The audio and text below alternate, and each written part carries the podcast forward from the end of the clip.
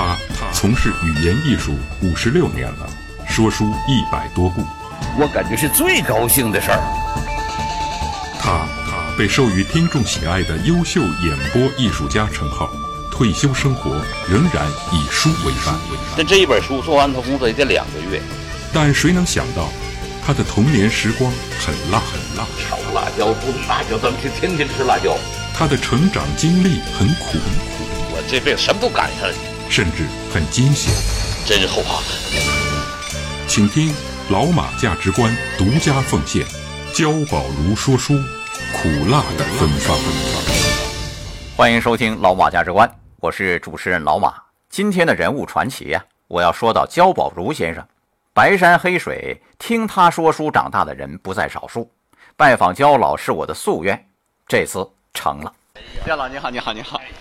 哎呀，半夜上车你看，刚才我给活一下活的太辛苦了。焦老先声夺人，一开口就像洪钟一般，自带立体声音响，在空荡荡的长春图书馆里环绕。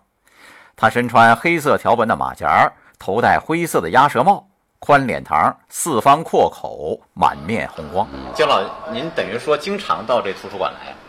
经常来，特别是要录书的时候，总来这查字啊，查资料，查资料。有些个字，新华字典上、辞海上都没有，得查康熙字典了。好在这儿也离您家近。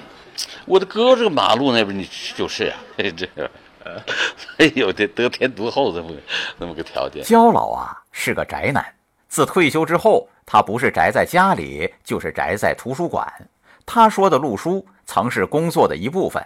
他播讲的一百多部书，就是在浩如烟海的图书中遴选出来的。但这一本书做完，他工作也得两个月，看不着这多少字，这是？这是三十万字，三十万字。那么按照五千字一讲，五十讲书，这部书我播出完是多少讲？好像是二十八讲。嗯，我们播出的实际是十四万字。老爷子七十六岁了，眼睛有点花。他说的这部书是浩然创作于八十年代的作品，叫《山水情》。这部小说播出之后，他收到了三四千封听众来信，足足装了一大纸箱。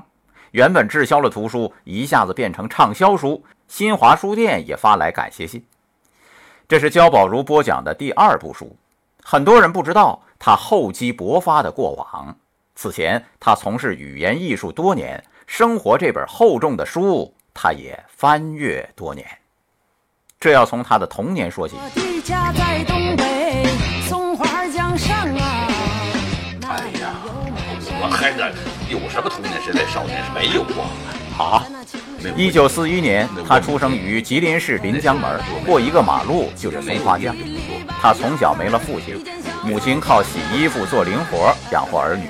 他印象最深的是老范家的菜籽床子，母亲在那儿给人一筐一筐的剥辣椒籽儿。我呢，这一筐一筐往那搬那 辣椒肉，回去吃那玩意儿，你炒辣椒、炖辣椒，咱这这天天吃辣椒。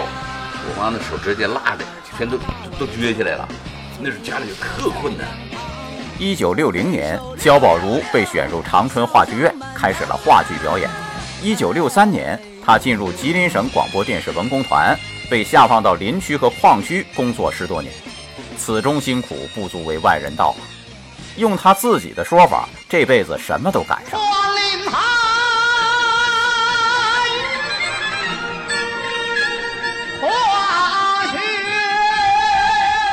那一年，他满怀憧憬地到湾沟林业局，打算给群众演出，发现林业局并不像他想象的样子。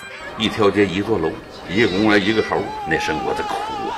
那林业局嘛，那个他没有什么大客，车来下去，林场都是四五十里地那么远，嗯，有的一百多里地全都敞篷车，那冬天受不了啊，夏天那下雨刮风也得坐那玩意儿，那是吃老了苦。在这辛苦的日子，焦宝如积累了扎实的语言基本功和丰富的表演经验，艺术源于生活的道理也有了深刻体悟。原来艺术无处不在，艺术就是源于生活，这就是这歌唱嘛。我在林区的时候，工人喊那号子，见什么唱什么。哎，前面有一个漂亮的大姑娘，哎，哎呦，完了。哦啊，这这这这来了，看见了没有啊？这这什么都能给你唱出来。鲁迅称这个叫“夯油夯油派”，是吧？哎，夯油夯油派，这这这这写的是一个口这个玉字。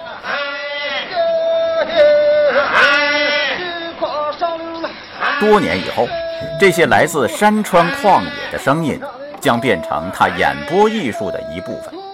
曾经走过的路、看过的树、吃过的苦，成为他的山水情，化作艺术的芬芳。金灿灿的收获时节，来到了燕山丛岭，来到了潮河川谷，来到燕落潭的村里村外。棒子黄了，抱着金子般的胖娃娃；芝麻黄了，举起金子的大王鞭；大豆黄了，摇起了金子的串铃铛。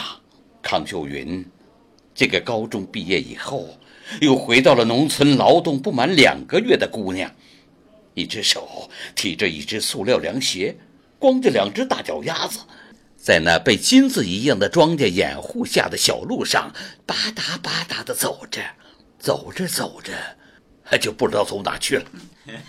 以上是老马价值观独家奉献，焦宝如说书苦辣的芬芳上集。